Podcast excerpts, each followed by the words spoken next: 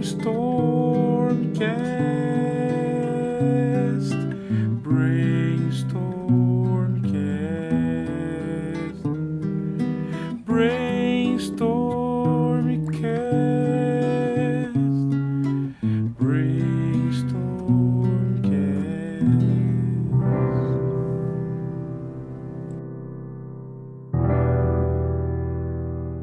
Salve, salve, monstrinhos e monstrinhas! Estamos aqui para mais um episódio do Brainstormcast, o podcast do Brainstorm RPG. Eu sou Samuca Hernandes. Hoje eu tenho aqui comigo um grande amigo, Matheus da Lenin Dragons. Fala, Matheus, beleza, meu garoto? Opa, salve, salve camaradas! Como estão vocês? Espero que estejam bem para nos ouvir aí, né? E fazer parte dessa comunidade também Brainstormcast. Partiu, cara. Então, o negócio é o seguinte, né, Matheus? Aqui no Brainstormcast a gente tem uma postura bem forte de permitir que o convidado preencha os espaços do episódio com aquilo que ele tem pra falar. Então não é exatamente bem um um bate-papo, mas mais um pinga-fogo, né? Onde você vai falar um pouquinho aí é, sobre o seu trabalho e tudo mais. E a primeira questão aqui, antes de qualquer coisa, Matheus aí, pessoal da Lenin Dragons, quem já não conhece, digita Lenin Dragon nas redes sociais aí que vocês vão achar tudo. Lenin Dragon RPG. Beleza, cara. Então a primeira questão pra você é o seguinte, Matheus. Fala um pouquinho de você pra gente, quem que você é, cara, como é, qual que é a tua formação, qual que é a tua história de vida, como é que você conheceu o RPG e, se puder, já inclui aí na primeira questão uma rápida retrospectiva de cenários e sistemas de RPG que te marcaram. Vai lá. Então, né, minha história de vida ela é diferente, eu vou dizer assim, acho que a primeira coisa que eu posso dizer ela é diferente porque o Samuel tinha me perguntado antes se eu era de Salvador, né?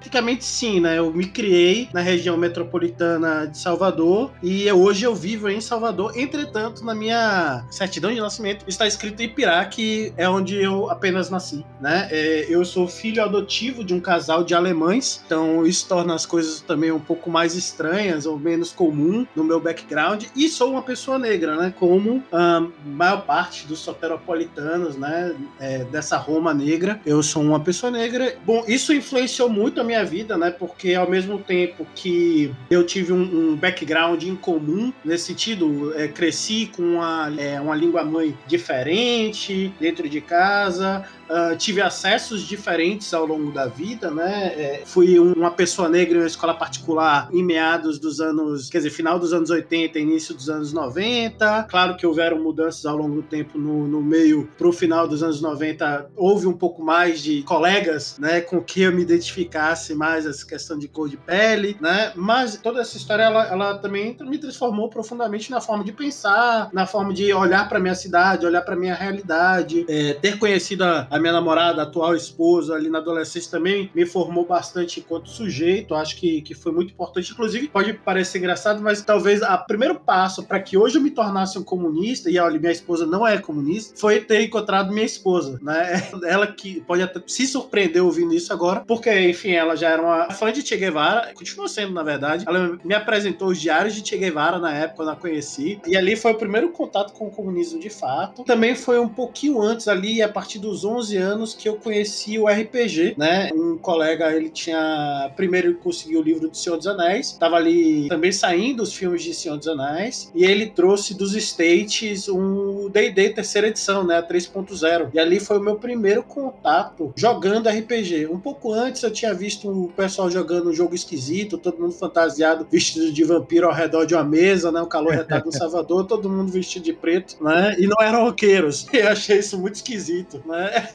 e também um, um outro pessoal da escola que jogava D&D, mas eles nunca deixavam a gente jogar muito, chegar muito perto. Eles sempre achavam que a gente ia roubar os dados ou coisa do gênero. Caralho. É. Então teve, teve um pouco dessas coisas assim. Daí os anos foram se passando, né? Eu joguei maior parte assim do, do período escolar. É, foi ali na hora do recreio, nos intervalos que tinham, às vezes dentro da sala de aula, de uma forma que o professor não percebesse, né? A gente fazia isso também. Daí o que que aconteceu, né? Quando chegou o ensino médio, minha rotina com RPG ela diminui um pouco. Uma informação curiosa é que o primeiro mestre, esse que trouxe o D&D pra gente, ele, ele tinha um problema de fala, né? Ele era gago. Então o meu primeiro mestre de RPG era gago. é, saudoso André, querido André, né? Se porventura nos ouvir, sinta-se mencionado. E isso também é uma experiência muito curiosa na época. Eu joguei por muitos anos o D&D, né? 3.5. Ah, na faculdade foi a época que eu mais joguei RPG. Eu conheci o grupo e eu fiz parte dele durante mais de 10 anos. Assim, nós formamos esse grupo durante 10 anos. Eu fui jogador na maior parte das vezes. Raramente fui mestre nessas ocasiões. Tínhamos um, um cara que gostava muito de mestrar e que era muito bom nisso, né? É muito bom nisso. Uh, dali a gente migrou pro Pathfinder. É, nesse intervalo também tive um bom contato com GURPS, terceira edição, que foi com um colega de faculdade que morava num bairro periférico de Salvador, é, Patrick. Hoje é policial militar, inclusive. Ele abandonou em alguma altura o curso de psicologia, que é a minha formação. Joguei muito tempo GURPS com ele. Durante a faculdade perdemos contato no pós-faculdade. E aí eu também diminui bastante meu. Cheguei a jogar a edição 4.0 que eu tenho aqui, ali no 2010, 2011, com certa frequência, com um camarada que foi para São Paulo, né, o Tito. Inclusive, eu fiz recentemente um papo com Atila Pires sobre o Primeva. Naquela ocasião, eu tinha feito um cenário para GURPS chamado Primeva, e o Tito, ele gostou tanto da, da premissa do cenário, das frases que eu tinha feito, etc.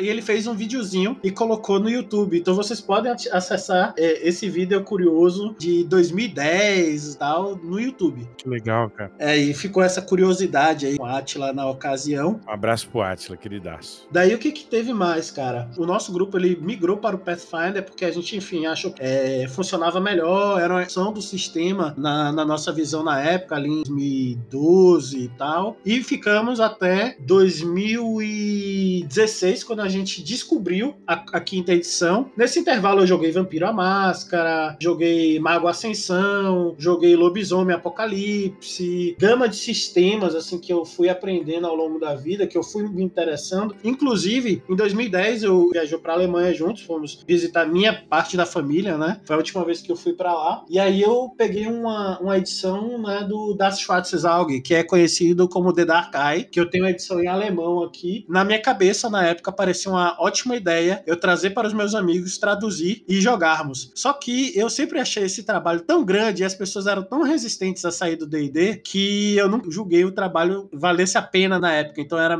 meramente um brilho na minha estante, assim. E depois veio, né, pro Brasil pela Retropunk, né? Isso, que eu tive audaciosa ideia fazer a resenha do livro brasileiro, né, da tradução, e fazer um comparativo com a versão alemã. Peguei hoje, inclusive, para começar a ler. Pelo tamanho do livro, já me arrependi de ter pensado em fazer a resenha com a tradução em alemão também.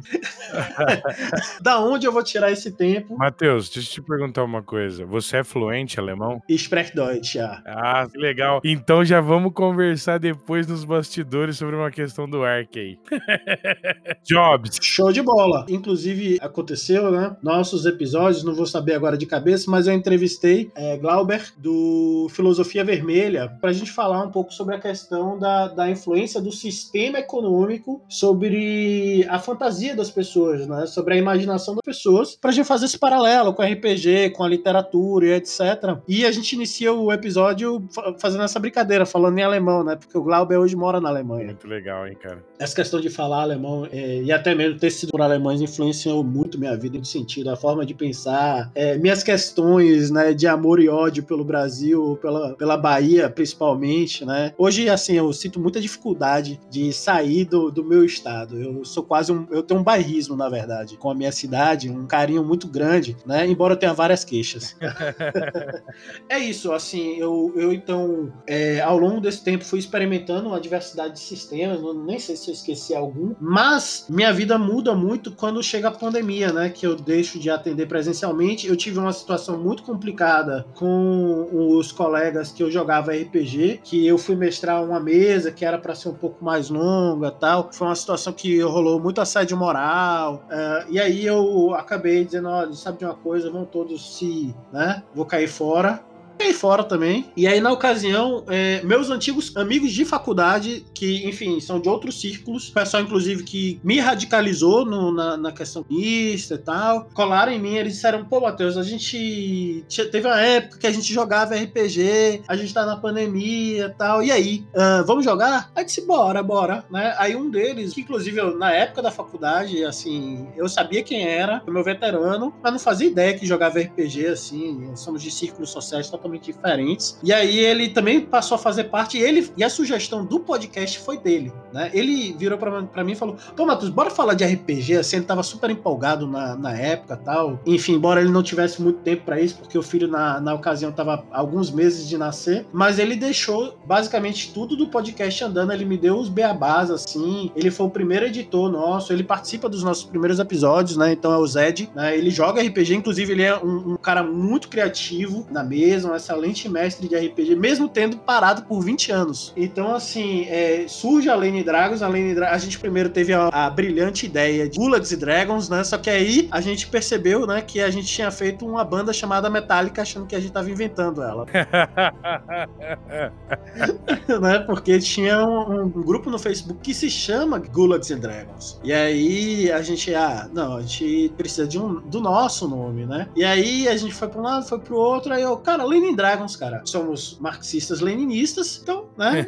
o nome sou bem, né? Todo mundo foi aprovado. Foi bonito mesmo. Abrimos uma página no Instagram, começamos. O Rodolfo, que Rodolfo Carvalho, que é um artista plástico, uh, hoje ele é um parceiro, né, nosso, então ele, ele é um excelente desenhista, professor da Escola de Belas Artes, né, da Universidade Federal da Bahia. Ele é um, um desenhou o nosso primeiro símbolo, também desenhou o atual, desenhou o Lene com a espada de duas mãos, assim, com o escudo da comunista no peito, assim, e aí gente botou essa imagem, já chamou muita gente. Assim, a gente achou que a gente ia sofrer um hate terrível na rede. Não aconteceu, acontece, acontece, mas não é a tônica. As pessoas abraçaram a gente, a comunidade abraçou a gente. A gente descobriu que na comunidade tem mais gente, quer dizer, mais eu não posso dizer, mais é muito forte, mas a gente percebe que tem um, grupos muito fechados à esquerda, né? É, mesmo que não seja a esquerda radical como nós, mas mais progressistas e etc., que dialogam muito bem com a gente, têm esse interesse de dialogar com a gente e fomos muito bem acolhidos. Pessoas,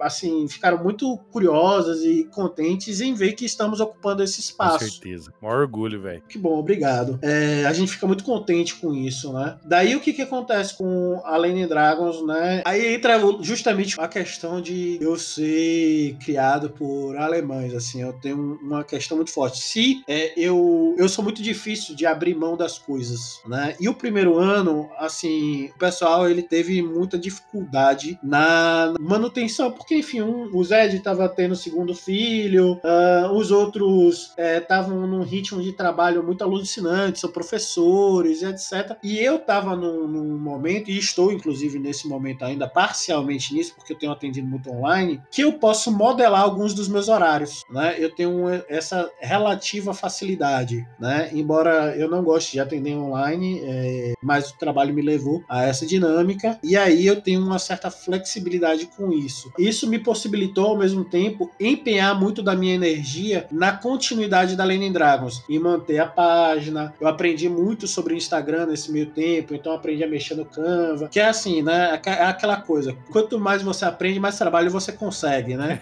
Pena que esse nesse caso Você não ganha mais dinheiro, mas você consegue mais. Isso é fantástico. Daí eu fui levando mais à frente, eles continuaram me auxiliando muito pelo arredor. A gente tinha algumas campanhas que a gente tocava, né? Curse of Strade, que com um dos grupos iniciais da Lane Dragons, a gente tá chegando no. Terminou agora dois anos de campanha. A gente tá entrando no terceiro, provavelmente agora vai terminar aí nesse terceiro ano. Espero que até meados do ano a gente encerre essa campanha, que inclusive migrou, né, de quinta edição para Old Dragon nesse tempo, por causa dessa também, aí um, um dos vários passos, porque a entrada na Lane Dragons, a chegada na internet me aproximou muito do movimento ASR e eu me percebi muito mais satisfeito e contente jogando jogos que a mecânica ela não prende tanto, né? Então é mais o contrato com o pessoal, o contrato ali feito na mesa, né? As regras elas são mais fluidas, são mais flexíveis, tem uma abertura maior para você inventar coisa ali na e todo mundo concordar e tá tudo certo, né? Sem você pensar se aquilo é uma ação de ação bônus, é. se é uma ação. né? Se é uma ação fútil. Ó, vou fazer uma ação fútil aqui, mestre. É, isso aí, pô, e aí você entender se ele pode ou não fazer aquela ação naquele momento. Regras como parâmetros. É, regras com parâmetros, e às vezes o cara vem com, com sei lá, é, um rolo de papel higiênico de habilidades, sabe? Cara, eu não tenho tempo para ficar lembrando de todas as habilidades, o cara muito menos. E aí chega no meio do jogo, você passa 10 minutos procurando saber se aquela ação ali cabe naquele momento. Enfim, o um inferno, né? E aí isso foi me tirando da. Não, e principalmente desses RPGs mais modernos mas eu tô dizendo muito do D20, né? É porque eu gosto muito de Forbidden Lands, que eu, embora ele tenha bastante mecânica, ele é, ele é mais simples no modo geral. a mecânica empurra para uma maior simplicidade. É, gostei muito de um anel que eu tô aprendendo agora, tô mestrando uma aventura. Deixa eu ver aqui mais. Eu aprendi a jogar Old School Essentials, tem Mutante Ano Zero, DCC RPG que eu tive a satisfação de ter jogado com DM Kiral. Enfim, assim, eu tô com algumas outras brincadeiras ali também, como acho que é o Dungeon Readers, né? Que é ali da Caramelo Jogo. Tem uma série de coisas assim para experimentar, né? Ao longo desse tempo. Descobri também que eu gosto muito de trabalhar com mecânica. Então, assim, todo o trabalho com um hack que eu fiz foi também durante esse primeiro período, porque eu tava narrando Curse of Strahd pra esse pessoal. Daí eu percebi que edição é muito ruim para você fazer um RPG de horror, cara. Nada pior do que, assim, isso é minha visão, né? Uhum, claro, claro, claro. Não é medida para mundo, mas eu acho muito ruim muito ruim mesmo você jogar um RPG de horror ou qualquer coisa que detenha horror, seja muito difícil de você perder ou morrer. é, eu tenho que te dar toda a razão, né? Então, por quê, né? É, veja, assim, você que talvez nem jogue RPG e tal, mas pega um filme de terror, sei lá, o pretenso filme de terror, e veja assim, cara, no filme Leatherface, né? É Massacre da Serra Elétrica, um filme de horror. Ou então o clássico Exorcista, né? Imagine que ao invés do, do filme filme como ele é, mas pense que no filme, ao invés dos da, da, protagonistas eles fugirem, né, desses cruéis assassinos ou dessas entidades sinistras, eles trocassem pau com elas. Né? É, pô, bota ali o, o punho, né? E, pô, vamos, vamos sair na mão aqui, né? A, a menina tá lá rodando a cabeça no 360 e o cara, não, venha. venha, né? venha, pai. Vem tranquilo.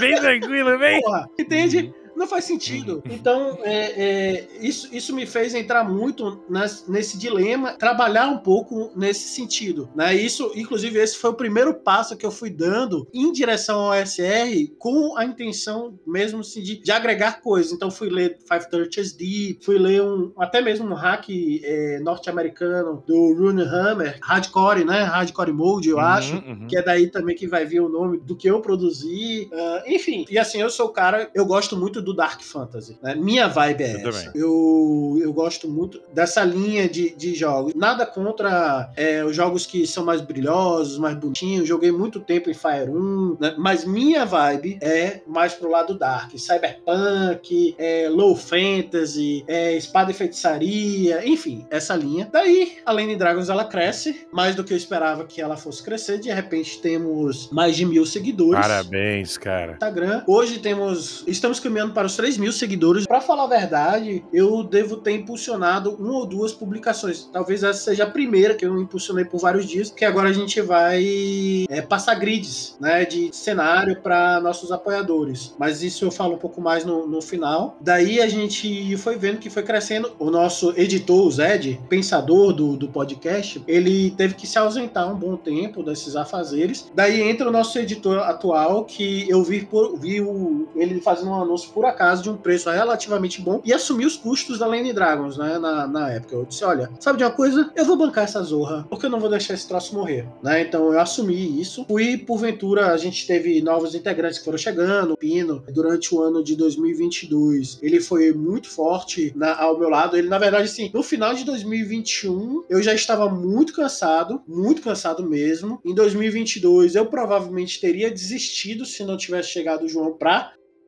me dá essa força. Criamos o Apoia-se também no passado e foi bem aos poucos, né, cobrindo esse custo. Hoje a gente felizmente bateu a primeira meta recentemente. Yes. Na última gravação do podcast a gente bateu a meta, que significa que os nossos custos eles estão fechados. Isso nos possibilita planejar outras coisas, fazer pequenas melhorias de equipamento, conseguir distribuir alguns brindes menores, fechar nosso projeto de loja, série de coisas muito bacana. A gente está muito feliz. Em 2023, Aumentamos a nossa equipe, porém, como nada é muito fácil nesse Brasil, pessoas começaram a mudar de emprego, a vida mais presente, né, do lado de fora de casa, começar a tochar mais, ou seja, todo mundo aí preso nesse neoliberalismo sacana que vai explorando o máximo de você, e muitos deles são professores, advogados, né? Tem um, uma pessoa que é de TI também, que passou boa parte do ano fora do, do Brasil. Então tudo isso atrapalhou um pouco, novamente, eu acabei sendo a locutiva. Ainda assim, muitos projetos foram tocados, né? É, que a gente vai falar ao longo. Daí é, é, mais ou menos como a gente chega hoje, com muitos projetos, muita força de vontade, muito graças aos nossos colaboradores e apoiadores, as pessoas que nos abraçaram assim ao longo do tempo, que vem nos dando retorno e que a gente vem assim vislumbrando um horizonte de levar para a fantasia uma ideia de que podemos também fantasiar com transformação radical na realidade. Maravilha, meu garoto. Aí sim, cara. Pô, cara, muito foda. Antes de mais nada, mais uma vez aí, parabéns aí, cara. Parabéns pela iniciativa, pelo projeto, pela linha. A Lenin Dragons ocupa um espaço muito ansiado por nós e vocês o fazem de maneira brilhante e muito presente, né, na nossa cena brasileira. Então, fico contente, cara, de ter players, né, é, como vocês nessa nossa brincadeira aqui de RPG do Brasil.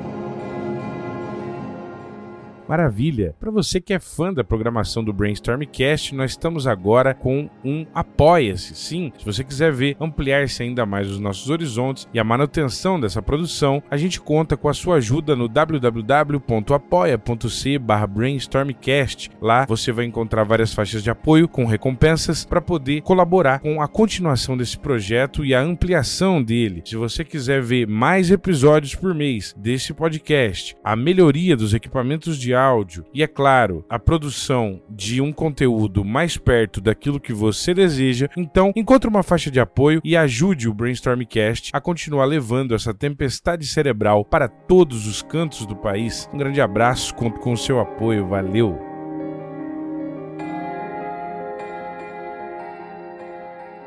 Vamos tocando aqui o nosso pinga-fogo. Então, nós falamos aqui sobre a, re a retrospectiva da tua vida, cenários e sistemas, o que é e como surgiu a Lenin Dragons, falamos do podcast. E agora nós vamos para uma próxima etapa aqui. Essa nossa etapa, ela vai versar um pouco sobre os trabalhos de vocês no sentido de produtos de RPG, cenários, sistemas, zines, propostas. Então, nós vamos falar um pouquinho de quatro delas aqui, né? Nos chama muito atenção. Então, vamos começar aqui falando sobre. Vem caminhando com a Lenin Dragons desde o início, não das primeiras publicações, mas desde as primeiras publicações que eu acompanhei. Eu me lembro de falar, de vocês falarem sobre esse hack, né? Que no início, ali, ainda na sua versão beta, era para quinta edição, que se chama aí Modo Carrasco. Então, fala um pouquinho pra gente, cara, dessa história, o que, que ele é, o que, que ele propõe, o que, que ele tem de diferente e como as coisas acontecem. Vai lá. Como eu sou muito fantasy, do low fantasy ou da baixa fantasia, né? Dessa linha espada e feitiçaria, e assim por diante, cara. E aí, quando a gente tava jogando Ravenloft, né, as primeiras sessões, eu olhei pra aventura, eu disse, cara, que aventura legal até, né? Pô, poucas coisas aqui que eu mudaria a princípio, tem muitas coisas a serem exploradas, poucas coisas que eu... E eu tava muito empolgado. Só que aí, ao longo do jogo, eu fui percebendo o seguinte, cara, eu vou chegar aqui em algum momento, e esses caras, eles vão sair varrendo tudo. Eles vão sair varrendo, porque o jogo, ele aposta nisso,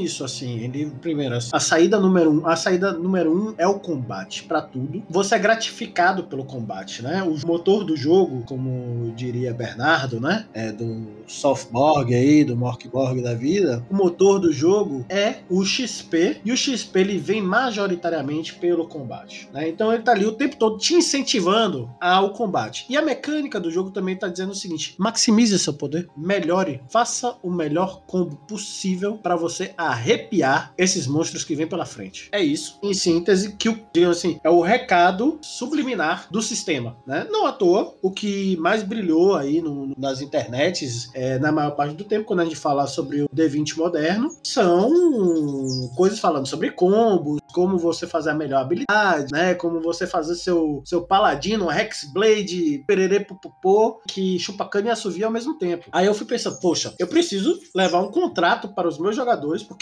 como é um jogo que tem muita regra, eu preciso levar um contrato para os meus jogadores realinhar nossas expectativas e eles sentirem que tem nas mãos não algo arbitrário, mas algo que foi pensado, né, e concordado para mudar aquilo que está posto, né? Porque tem isso também. Quanto mais fixas as regras são, mais difícil é você não soar arbitrário quando você na prática. E isso é muito claro, assim. É... E aí eu digo, eu como jogador, se o cara me diz uma coisa, olha, vamos jogar D&D quinta edição. Beleza, eu crio personagem baseado na quinta edição. E aí chega lá no, no planejo todo aquele personagem baseado nesse sistema de regras. Quando chega lá na hora, o cara vai dizer: não, não funciona assim. Ah, mas no livro diz que é assim. Ah, mas eu vou dizer que não. Eu vou me sentir prejudicado, né? É a base. Até que você seja um cara que, né, consiga lidar com isso, mas quando você está você tá sendo prejudicado. Agora, se você chega e propõe um novo contrato, digamos assim, e as pessoas leem aquele contrato e elas concordam com essa renovação, aí é, fica mais ok. E foi isso que eu pensei no modo carrasco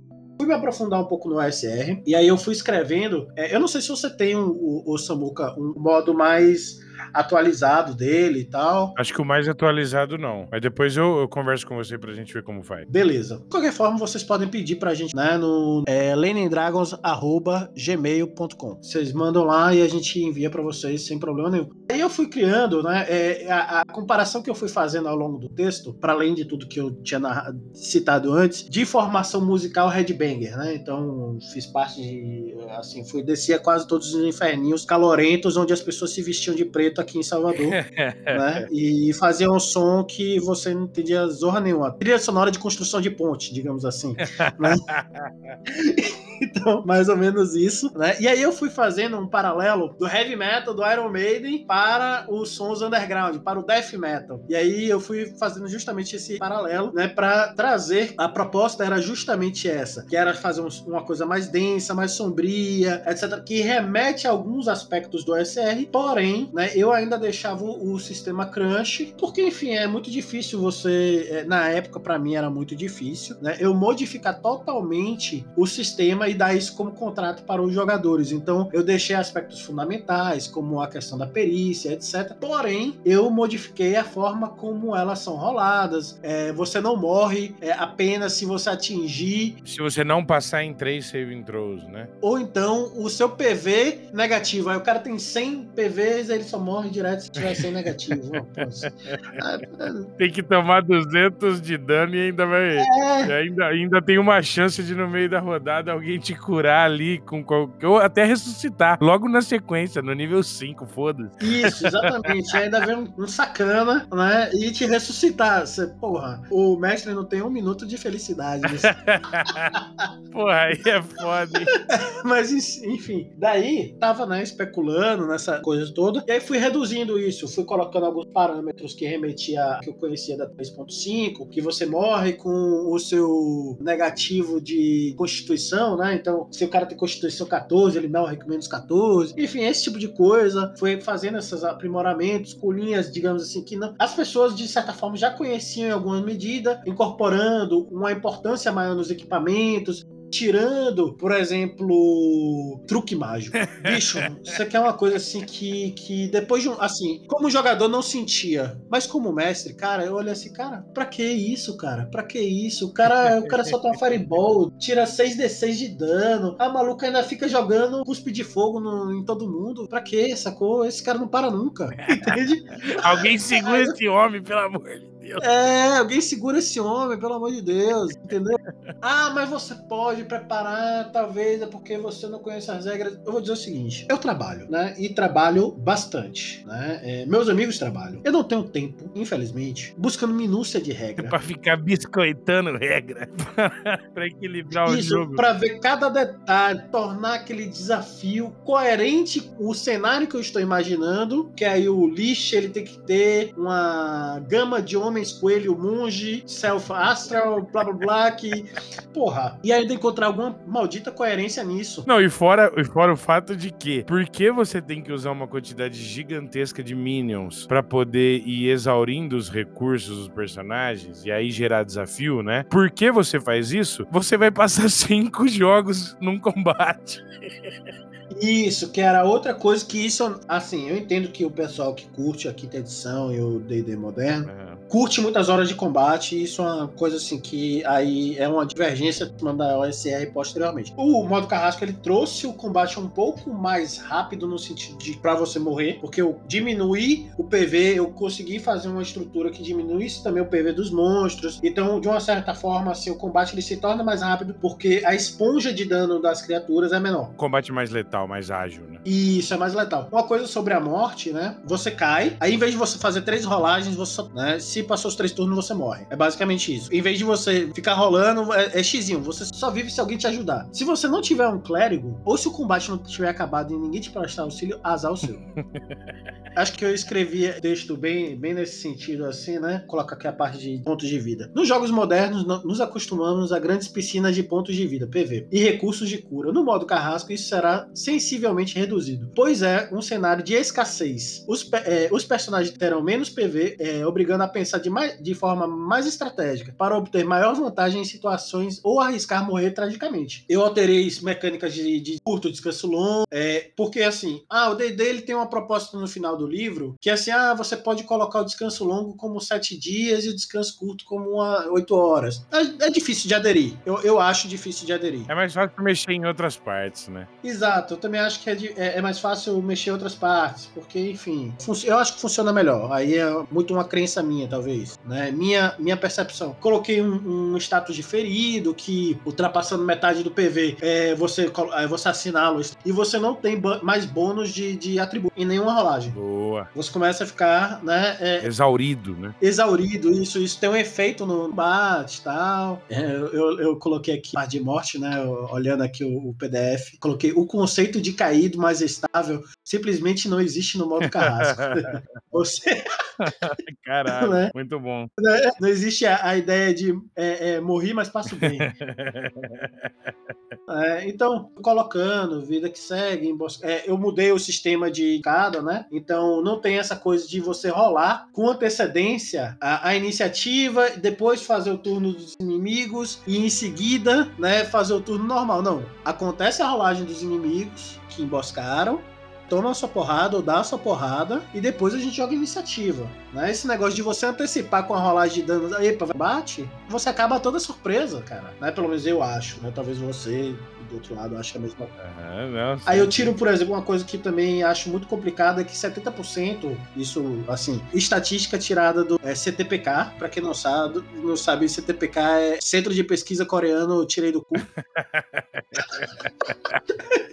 Mas eu, eu tirei né, a- a- o conceito de visão escuro para visão noturna. Ou seja, se, se tá escuro, ninguém enxerga. Se, se tem uma fonte de luz, visão noturna ajuda. Né? Isso também ajuda a não tirar, ficar tirando de tal raça, de tal povo, visão no escuro, esse tipo de coisa. Eu simplesmente né, nivelei todos, exceto os monstros. Os monstros continuam iguais, porque né, eles são monstros. Então aí pra te causar problema. Aí, enfim, tira truque. Ah, sim, e a última mecânica que assim, eu, eu bolei toda uma coisa de criação de desafios, etc. Enfim, assim, vem muito dessa escola OSR, mas acho que vale a pena mencionar. Também mudei a forma de lidar com Mas talvez a coisa mais diferente, assim, que, que eu bolei nesse jogo foi tabela de falha crítica de magia. Que é o seguinte: o círculo da magia te dá um número para que você tenha uma falha crítica. Ou seja, no nono círculo, se você tiver uma falha crítica de magia, né? Ou seja, se você tirar 5 ou menos, você tem uma falha de magia. Eu tirei toda aquela ideia de Wild Magic, não, não é assim que funciona. Eu coloquei muito no sistema de realmente assim, a magia é uma coisa caótica, é um poder sobrenatural. Acho que o DCC tem essa visão, né? Aham, uhum, sim. Eu, eu, utilizei muito essa lógica porque assim, coíbe a ideia de que você pode usar magia o tempo todo. Então, usar magia é uma solução para todas as coisas. Ela corre risco. Até mesmo para você ressuscitar aquele seu amiguinho, pode te explodir.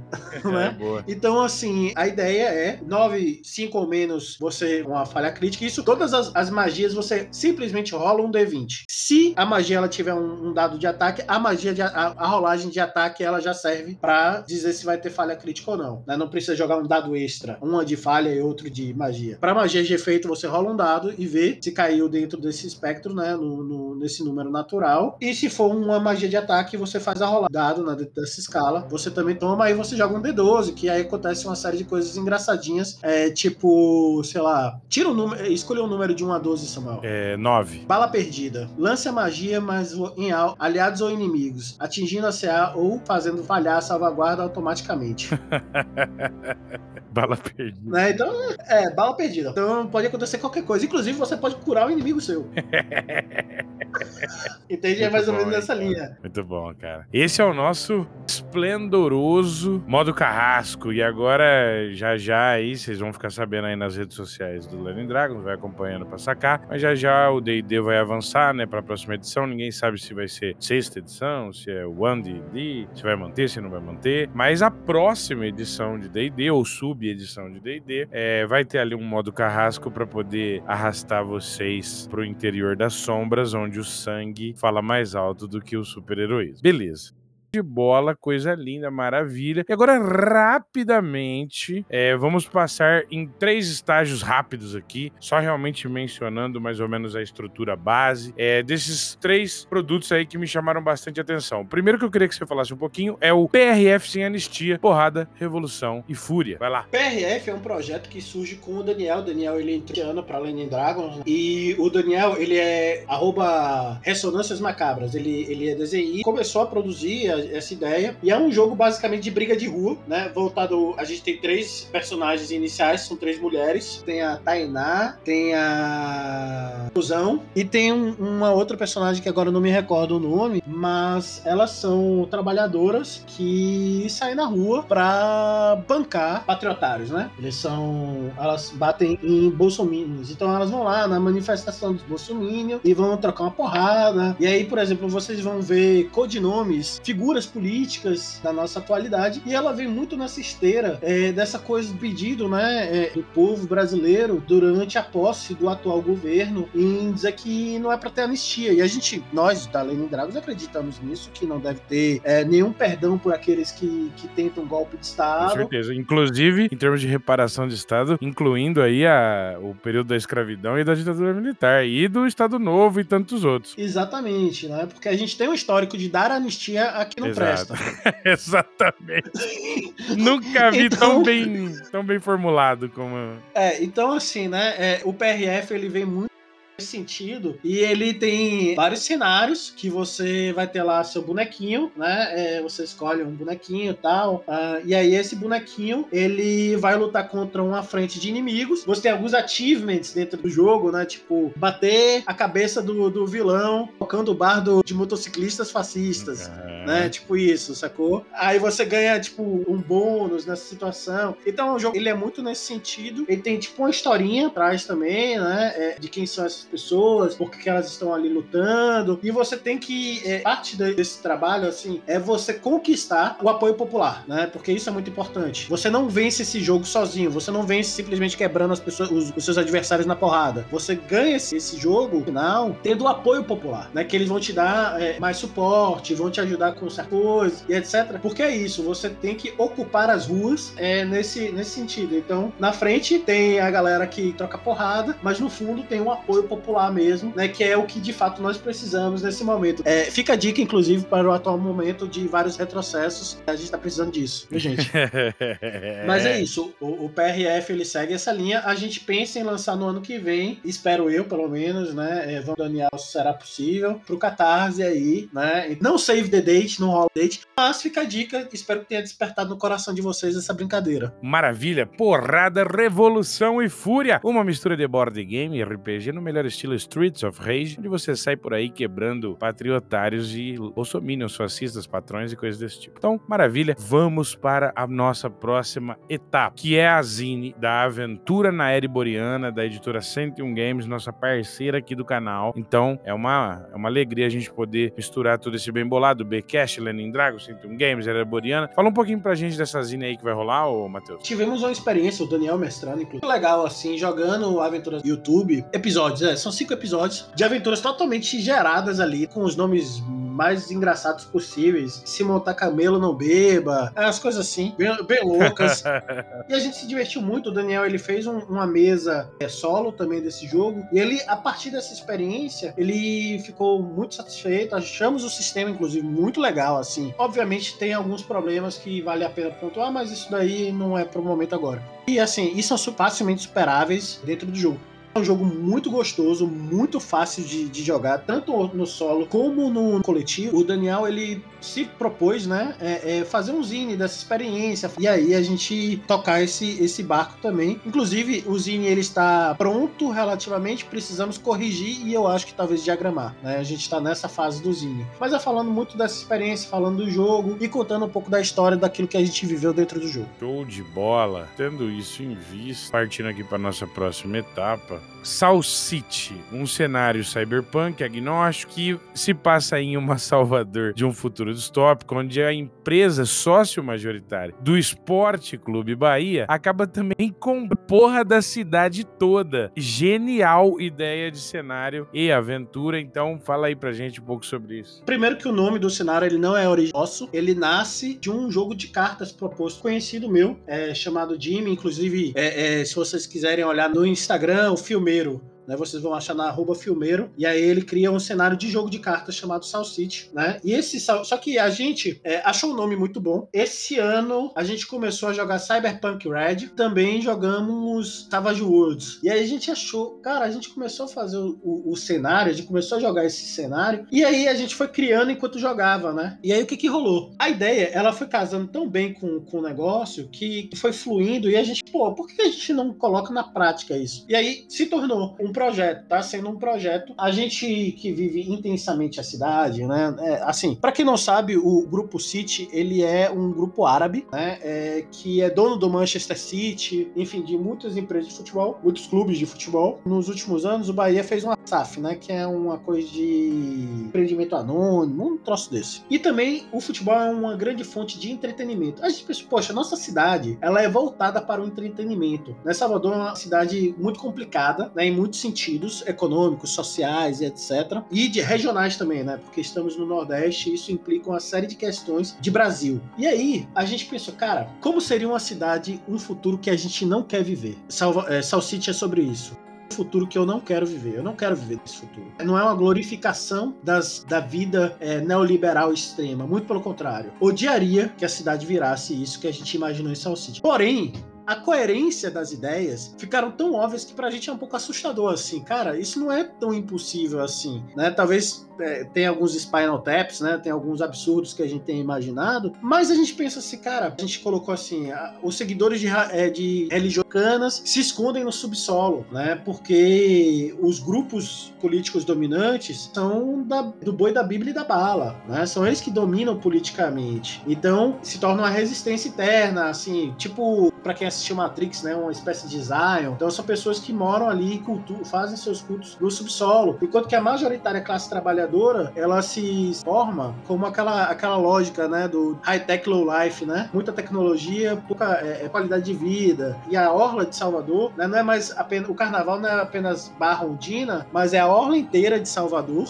dia e noite 24 horas o ano inteiro. É essa é a ideia. Enquanto que o resto da, da cidade se lasca trabalhando para servir as outras populações, quem vem de fora, quem vem de pai, quem vem Estados Unidos. Enfim, a gente vive essa vida de, serv de, de, serviços, né? A gente deixa de ter uma indústria e tudo mais, e a gente vive essa vida. Aí tem os runners, né? Que na nossa tradução virou pombos sujos, que somos nós jogadores, né? Que, enfim, aí a gente vai tentar é, é, lidar com empresas, é, com guerras de empresas que sublocam as áreas de Salvador, né? É, é, que, enfim, fazem. que aproveitam esse cenário de muito afrouxamento é, das regras, das leis e super hiperconservadorismo para enfim, tecer suas próprias tramas, seus próprios interesses, né, dentro da cidade. Então a gente fala desse, dessa diversidade de coisas, né, de pessoas, né, é, é, da classe trabalhadora é, que tentam conquistar o seu lugar ao sol, né, numa cidade que se perdeu, que perdeu todos os limites possíveis uma grande Sodoma e Gomorra. é, então é mais ou menos isso. Ah, e um, uma, algumas coisas curiosas para quem conhece Salvador. A ponte Salvador-Itaparica está feita nesse futuro distópico.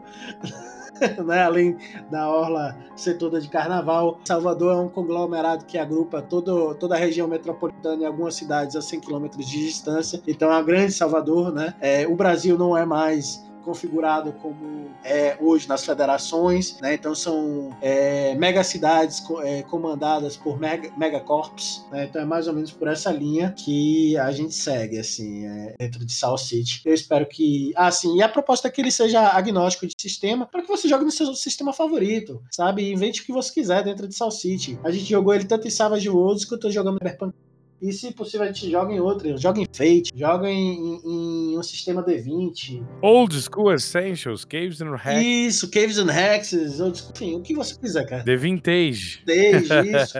cara, maravilha, maravilha. Precisamos desse nosso pinga-fogo e agora vamos pra menção final e jabá. Desce o papo aí, Matheus. A gente tem o nosso apoia-se, né? O apoia.se barra Dragons RPG, que é como a gente consegue sustentar atualmente todas as atividades que a gente faz e também trazer muito mais. Assim, a Lenin Dragons ela não é sobre obter lucro, né? Não temos esse interesse, não achamos que isso irá acontecer. Assim, se você puder nos ajudar a falecer o grupo, a possibilitar que novas custear as coisas tal, agradeceremos de coração. Vocês têm acesso a vários benefícios que a gente oferece, que são descontos em parceiros. Estão aí lá nossos queridos amigos da Lampião Game Studio, o Gantana que oferece curso de inglês online. Você vai ter cada livros que pode pegar o seu livro é, em PDF e transformar em um livro de brochura. Né? Temos um, uma carambada de coisas lá no nosso Apoia-se. Vá lá, busque ver. Temos diferentes preços, inclusive, né? diferentes valores para você. De, a partir de dois reais você já se beneficia de muita coisa. É, é, então, vão lá, nos ajudem. Ah, e a última coisa que a gente colocou para muitas outras que vocês vão achar lá é que a gente agora também está distribuindo grids somente passar uma dezena de grids que vocês podem imprimir para jogar na mesa de ou vocês podem simplesmente utilizar na sua é, é, virtual tabletop preferida. Então, no mais, queria agradecer aqui meus camaradas que ajudam a fazer acontecer a, a Ju, mestre em todas as coisas é, relacionadas à tecnologia. Temos o Daniel, que, enfim, vocês ouviram aí do, do ano. Meu braço esquerdo, que é o, o querido uh, João, né? Pino. E temos também o Rick, que nos ajuda uh, uh, na tesouraria. E e o camarada Fabiano, que também dá um, um, auxílio nas correções de texto e no blog. Maravilha, cara, show de bola. Agradecer aí, uma boa sorte aí para Lenin Dragons nos próximos projetos. Espero que tudo, é, todas essas coisas que a gente citou aqui floresçam. E, cara, galera, não perde tempo, já vai na rede social mais próxima de você ali, carimba Lenin Dragons ali que você vai encontrar rapidinho a galera muita coisa legal. Então é isso, maravilha. Eu tenho um jabá rápido aqui, que é rufem os tambores, porque a fantasia estranha é, está presente aí num deserto de dunas negras Ark é um cenário de exploração nas dunas e sobrevivência extrema. Se passa aí num deserto de dunas negras, né? Zigurates suntuosos, megalitos retorcidos, hominídeos ultraviolentos, magos, arquitetos, alienígenas macabros. É um cenário de horror estranho, cuja paisagem é de fato um tabuleiro de xadrez e a cada movimento pode te enterrar para sempre. Esse deserto todo é um imenso cemitério, onde até as cores foram embora quando a presença do maligno arranhou ali a materialidade. Aqui todo vagante é um foco de vida num universo morto. Aproveite bem o seu tempo e descubra tesouros vultosos enterrados em cidades petrificadas. Então, se você tiver vontade de conhecer mais o Ark, nós temos um grupo de WhatsApp, uma mesa aberta com quase. Acho que agora chegamos a 350 participantes. Dessas 350, 250 já estão no Roll20 com personagens cadastrados. Nós temos centenas e centenas de jogadores. É como se fosse um MMORPG, mas de RPG de mesa. E é nessa modalidade de mesa aberta. Então você não se preocupe com compromissos de agenda, porque sobe lá uma chamada para jogo e você pode jogar com o seu personagem ou não, é, baseado nos seus horários, nas suas possibilidades o querer. E quando você volta, você volta com o seu personagem, se ele estiver vivo ou com outro, e vai poder continuar a tua saga a partir daquilo de maneira contínua, viva, dando, de certa maneira, o um, aporte histórico para que as escolhas que você fez no passado ainda reverberem nas consequências do presente e além. Então, é um jogo de mundo persistente, mesa aberta. Você chega lá, chega no grupo, se informa da parada, a gente faz as chamadas, você manda um dentro. Se quiser jogar, tamo junto. E o Ark também tá disponível para você aí que quer jogar com a tua galera. Às vezes você se interessa, você gosta de um OSR, você gosta de um cenário de horror, ou, ou um cenário weird, ou um cenário de sobrevivência extrema, ou você ama deserto, ou você já tá descontente com o Dark Sun porque é muita firulagem. Então chega aqui, o jogo vai poder te possibilitar outros voos nesse horizonte do deserto, porque aqui, para além de todas as questões da exploração de dunas, e quando se trata do Dune Crawl de Ark, nós estamos falando de alguma coisa realmente voltada em todos os aspectos do holofote para isso. Não apenas esses aspectos, mas nós estamos aí dentro do Ark, uma espécie de laboratório de luz e sombra, porque o cenário todo é preto e branco, né? Nós temos aí quatro fases do dia, alternando entre dunas negras e céu branco, dunas brancas e céu negro, e momentos de pôr do sol e nascer do sol, onde fica tudo escuro ou tudo claro, meio no estilo blackout, whiteout, ensaio sobre a cegueira.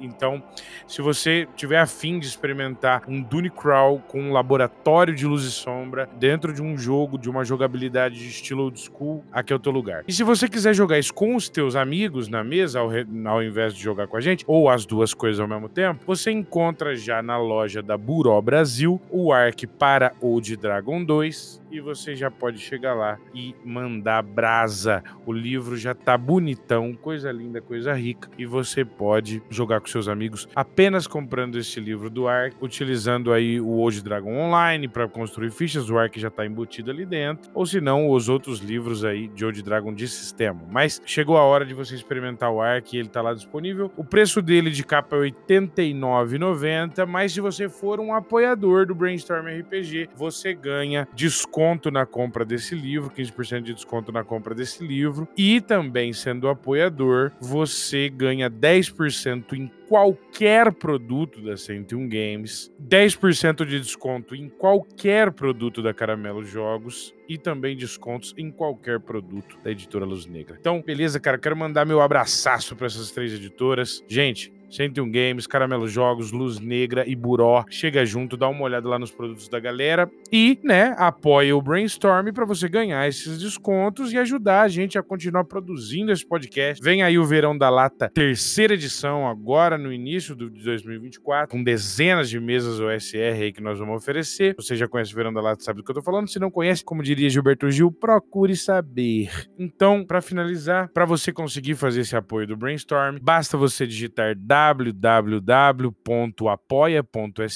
barra brainstormcast. Ou se você não conseguir entender direito como é que coloca esse link, basta chegar em qualquer uma das redes sociais do Brainstorm ou no Linktree do Brainstorm que fica alocado no Instagram do Brainstorm RPG e chega junto lá. Galera, em breve vai ter um site com todas as informações, com SRD do ar, tanto para o de Dragon 2 quanto para Ozzy, já vou falar dessa novidade, mas uma loja para você poder adquirir os nossos já feitos três modelos modelos de camiseta do Ark é, e outras coisas como adesivos, canecas e coisas desse tipo. Não apenas disso, mas informação de lore do Ark, relatos de sessão. Nós vamos alocar tudo que está espalhado em um monte de lugar num lugar só, certo? Então, em breve você vai ter essa, esse espaço de trabalho que vai ser no www.arkrpg.com.br, né? Esse, esse site vai estar alocado dentro de um site maior, que é o www.brainstormrpg.com.br. Então, maravilha, esse é meu papo e agora rufem os tambores. Novidade número 2, em julho de 2024, o Ark vai ganhar uma versão física e digital da Caramelo Jogos para Old School Essentials. Sim, vocês que esperam há tantos anos, depois de tantas promessas,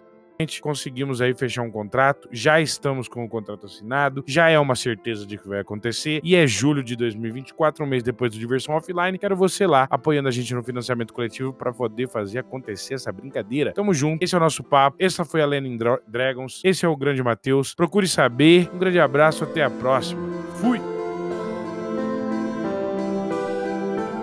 Que maravilha! Se você chegou aqui até o final, é porque você deve ser fã da nossa produção aqui no Brainstormcast. Você pode agora apoiá-lo em www apoia.c barra brainstormcast. Você encontra na nossa campanha do Apoia-se uma maneira de ampliar e construir conosco a manutenção desses episódios, fazendo um apoio do tamanho do seu bolso. Sim, nós temos várias faixas de apoio e recompensas, começando pela chuva forte de 10 reais ou mais. Você tem o seu nome creditado no descritivo do episódio e nos ajuda a continuar produzindo episódios. Na faixa temporal de 25 ou mais, além das outras recompensas, você tem acesso a uma sala exclusiva do Discord com direito à votação de temas para o podcast e, é claro, a nossa mais profunda gratidão. Com o apoio de 50 reais ou mais, você, além de todas as outras recompensas, ainda garante uma zine semestral digital com conteúdo exclusivo do podcast feito por mim e, ao fim, o nosso apoio top, a nossa tempestade cerebral de 100 reais ou mais. Com ela, você consegue, além das outras recompensas, também participar de alguma entrevista previamente selecionada por você, apoiador, fazendo com que você possa participar de de um bate-papo com algum grande produtor de conteúdo da cena por aí. Valeu, eu conto com o seu apoio em www.apoia.c/brainstormcast.